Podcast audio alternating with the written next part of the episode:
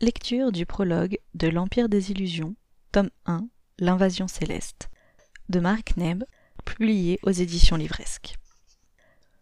Le cœur de Verena palpitait à toute allure, nourri par l'adrénaline. Un sifflement fendit l'air. Elle se laissa tomber à terre et un coup de hache manqua sa tête de peu. Le tranchant de l'arme s'enfonça dans des boiseries, juste derrière elle. La guerrière profita de ces quelques secondes de répit pour rebondir sur ses pieds. D'un revers de l'aile, elle déséquilibra son agresseur, puis, dans un geste souple, elle plongea la pointe de sa lance dans sa gorge. Le sang gicla sur le visage de la jeune femme, mais elle n'y prêta pas attention. Ce ne serait pas la première vie qu'elle prendrait cette nuit, ni la dernière. Elle ne reculerait devant rien pour accomplir sa mission. Un autre garde barra sa route, mais elle se débarrassa de lui avec encore plus de facilité que le précédent. Les soldats engraissés et habitués à la vie sans rebondissement du palais ne l'intimidaient pas. Elle avait déjà connu mille fois pire sur le champ de bataille. Tant qu'elle restait discrète, elle ne risquait rien. En revanche, l'alarme signerait son trépas. Seuls, les gardes ne valaient rien, mais ensemble, ils ne feraient qu'une bouchée d'ailes. Verena connaissait ses limites. Elle ne pêcherait pas par orgueil. La guerrière évoluait dans un décor somptueux, tout recouvert d'or et d'argent, un luxe que seuls les rois pouvaient se payer. Néanmoins, Verena ne s'ébahit pas devant cette débauche d'ornement. Elle aurait bien assez de temps pour observer toutes ces fioritures plus tard, quand Haralda deviendrait reine. À condition qu'elle ne faillisse pas ce soir, bien sûr. Le temps pressait. Plus Verena se rapprochait des chambres de la famille royale, plus les gardes s'avéraient coriaces. Elle devinait sans peine en eux de grands héros de guerre, récompensés de leurs exploits par une place chaude au palais. Comme elle, en somme. À la différence près que leurs exploits remontaient à un lointain passé, tandis qu'elle en conservait des souvenirs encore frais. Quelqu'un d'autre aurait pu ressentir de la culpabilité à éliminer des combattants si exemplaires. Pas elle. Elle tuerait quiconque s'obstinait à servir la famille de Tilm ou se mettait sur le chemin d'Aralda. Hésiter, c'était mourir. Vara Son nom de guerrière, prononcé avec surprise et colère, lui indiqua qu'elle avait dû combattre aux côtés de cet homme un jour.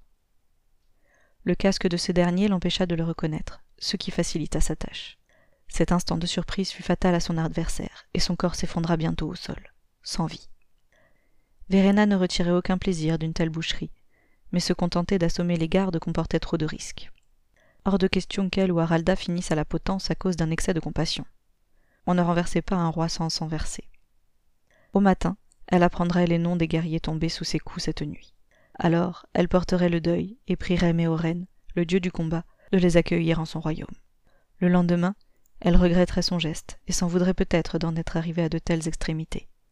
Mais tout cela, ce serait le lendemain. Pour l'heure, elle exécuterait sa mission. Ce fut la reine Yana qu'elle dénicha en premier. La souveraine avait le sommeil lourd. Elle ne l'entendit même pas entrer dans la chambre. La guerrière écarta les pans de tissu qui entouraient le lit à baldaquin, découvrant la forme endormie. Verena lui offrit une mort rapide, sans le moindre cri. Par souci de mise en scène, elle détacha une arbalète du mur, la chargea et la mit entre les mains inertes de la reine. Ainsi, on croirait qu'elle avait au moins tenté de se défendre, que c'était bien une adversaire armée que Verena avait oxyse. Pas que cela importât pour elle. La mort était la mort, et seuls les dieux étaient en droit de juger les défunts. Néanmoins, les courtisans du palais ne voyaient pas les choses du même œil. Ils se rallieraient plus facilement à Haralda s'ils croyaient les membres de la famille royale morts au combat. Elle se dirigea ensuite vers les quartiers du roi Eldred. Dès qu'il rendrait son dernier souffle, le plus gros obstacle dressé entre le haut trône et Haralda tomberait. Son amie n'aurait qu'à se revendiquer responsable de leur meurtre, ainsi qu'à montrer qu'elle était assez puissante pour faire une telle annonce sans crainte. Sans autre héritier pour s'opposer à elle, les courtisans l'éliraient sans aucun doute reine, à moins que quelqu'un ne décide de l'affronter en duel et parvienne à la vaincre. Mais cela n'arriverait pas, elle en était persuadée. La crainte et le respect tiendraient de potentiels opposants à l'écart. Personne n'ignorait les qualités de soldat d'Aralda. Bien sûr, Verena aurait toujours pu la trahir au dernier moment et revendiquer le trône pour elle-même. C'était sous ses coups que la famille royale allait périr après tout. Mais elle ne le ferait pas. En tant que guerrière, le pouvoir et la politique ne l'intéressaient guère. Elle préférait laisser tout cela à son ami. Contrairement à la reine, le roi Eldred travaillait à son bureau quand Verena s'introduisit dans sa chambre. Ses yeux pourpres se posèrent sur elle en un reproche silencieux quand il vit sa lance ensanglantée. Qui vais-je devoir pleurer? l'accusa-t-il. Verena ne détourna pas le regard. Elle n'avait pas honte de ses agissements. Elle se contentait d'accomplir son devoir envers Haralda. Votre épouse ainsi que la majeure partie de vos gardes. Le règne de la famille de Tilm n'a que trop duré. Votre vigilance s'est émoussée. Vous auriez dû savoir que quelqu'un comme moi viendrait un jour. Dans sa bouche, cela ne sonnait pas comme une leçon de morale, mais comme une simple constatation. Le roi se leva et s'empara prestement d'une épée, mais il s'agissait d'une arme d'apparat, impropre au combat. Verena s'attendait à mieux sa part. Tout guerrier digne de ce nom gardait au moins un poignard affûté à portée de main. Sans doute avait-il cru sa position acquise à jamais, les défenses de son palais infranchissables. Sa dynastie avait gouverné pendant des siècles sans que personne ne parvienne à la détrôner après tout. Et puis était venue Haralda, celle que ses troupes adulaient, qui trouvait toujours les bons mots pour séduire une foule, qui savait que le roi Eldred entraînait ses guerriers à contrer son style de combat. Celle qui avait donc envoyé Verena à sa place. Je vois que votre amie n'a même pas eu le courage de venir elle-même, remarqua le roi, sur la défensive, attendant que Verena attaque le première.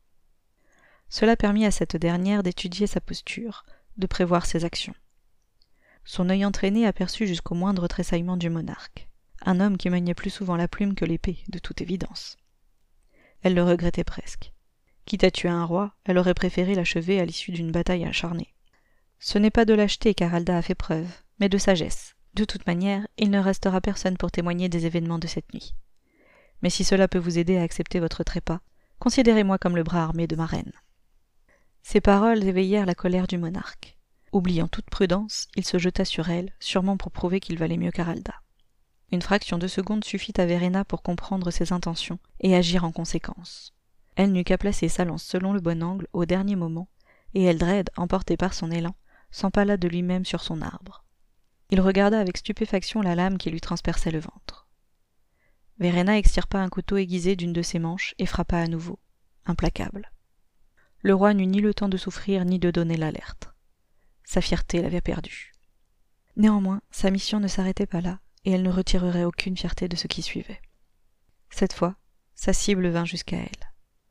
La guerrière s'apprêtait à quitter la chambre lorsqu'une silhouette longiligne apparut dans l'encadrement de la porte. La princesse Morag n'était plus une enfant, mais pas encore une femme pour autant. Il lui aurait encore fallu attendre plusieurs années pour intégrer l'armée de Seainaria. Verena n'aimait pas l'idée de s'en prendre à une personne si jeune et sans défense mais Morag devait tout de même mourir, sans quoi, d'ici quelques années, elle risquait de revenir, une armée derrière elle, prête à venger ses parents. Dès qu'elle la vit à côté du corps sans vie de son père, la princesse comprit. Mais elle ne cria pas, tout comme elle ne chercha pas à s'enfuir. À la place de quoi, elle entra dans la pièce, sa démarche à la fois gracieuse et légère, un air fier sur le visage. Un peu plus et Verena aurait pu la prendre pour la véritable souveraine de Saenaria. Elle s'attendait presque à ce que Morag la défie en combat, révélant des talents de breteuse insoupçonnés. Au lieu de cela, elle s'agenouilla devant Verena, mettant cette dernière plus mal à l'aise que jamais. Je sais pourquoi vous êtes là et je sais également que je n'ai pas les moyens de vous arrêter. Mais au moins, je mourrai comme la princesse de Saenaria que je suis, et pas une enfuyarde. Faites ça vite. Le courage et la détermination de la jeune femme la touchèrent. Si Morag avait eu le temps de devenir reine, les plans d'Aralda n'auraient peut-être jamais abouti. Le destin en avait toutefois décidé autrement. Morag ne grandirait jamais pour réclamer son héritage, et une nouvelle dynastie prendrait la tête de l'Empire. Verena respecta néanmoins son dernier vœu, et sa mort fut rapide, presque indolore. La belle flamme de ses yeux s'éteignit, soufflée par la lame de la guerrière. Elle commençait à devenir lasse de toute cette violence. Il lui restait néanmoins une toute dernière vie à prendre, et cette fois, aucune mascarade ne pourrait dissimuler la cruauté de ce geste.